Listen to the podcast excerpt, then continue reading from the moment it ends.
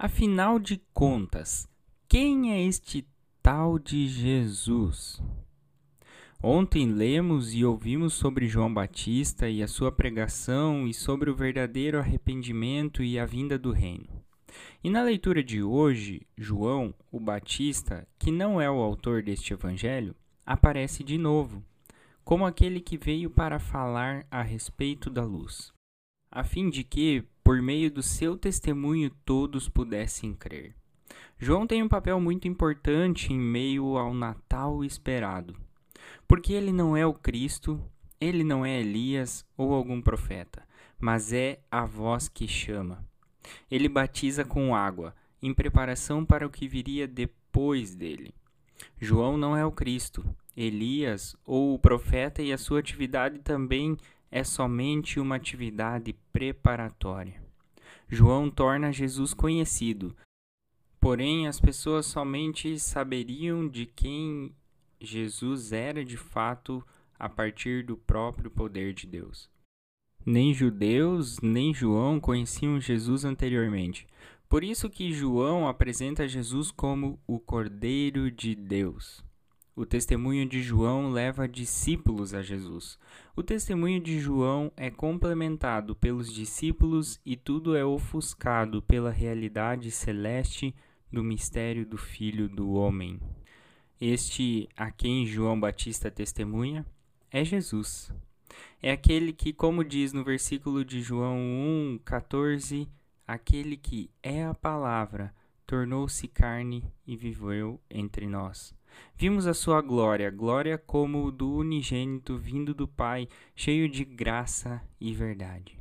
Este é Jesus. E aqui eu quero ler na íntegra palavras do reformador Lutero ao falar sobre esse versículo. A palavra tornou-se carne. Nunca conseguiremos entender completamente esse ensino relacionado à nossa salvação e à vida eterna usando a razão humana. No entanto, devemos crer e nos apegar firmemente ao que a Escritura diz a esse respeito. Ela afirma que Cristo, nosso Senhor, é verdadeira e naturalmente Deus ao mesmo tempo, em que é verdade e natural ao homem. A Bíblia diz que, em sua essência divina, Cristo é coigual com o Pai.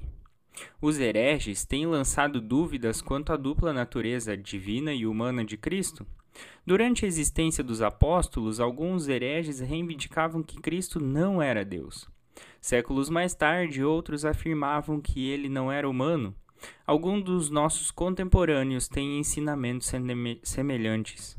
Eles afirmam que, por ter sido concebido somente pelo Espírito Santo, Cristo não pode ter sido humano como nós, como o mesmo tipo de corpo que nós temos. Eles insistem que por ter sido homem do céu, seu corpo deveria ter sido do céu também. Então, se Cristo não é verdadeira e naturalmente Deus, nascido na eternidade do Pai, e se ele não é o Criador de todas as criaturas, então nós estamos todos condenados. De que vale então o sofrimento e a morte de Cristo para nós, se ele era apenas um ser humano como você e eu? Se fosse assim, Cristo não teria vencido o diabo, a morte e nem o pecado. Ele teria sido fraco demais para eles e nunca conseguiria nos ajudar. Nós precisamos de um Salvador, que é verdadeiro Deus e Senhor sobre o pecado, sobre a morte, o inferno e o diabo. Cristo é eterno em natureza, nada falta em seu ser, perfeito em todos os aspectos. Queridos, em João 1, 16 a 18 diz: De sua plenitude todos nós recebemos graça sobre graça. Pois a lei foi dada por meio de Moisés, mas a graça e a verdade vieram por meio de Jesus Cristo. Ninguém jamais viu a Deus, mas o Filho único, que mantém comunhão íntima com o Pai, o revelou. Este é o Jesus esperado. Este é o Jesus da luz o Jesus da graça, o Cordeiro de Deus, que faz o nosso Natal esperado ser o verdadeiro Natal. Que Deus abençoe sua vida, o seu dia, o seu fim de semana e continuamos amanhã com João 3, findando essa semana de leituras diárias que nos preparou também para o nosso culto de domingo sobre o Natal esperado. Que possamos abrir o nosso coração para também esperarmos o verdadeiro Natal.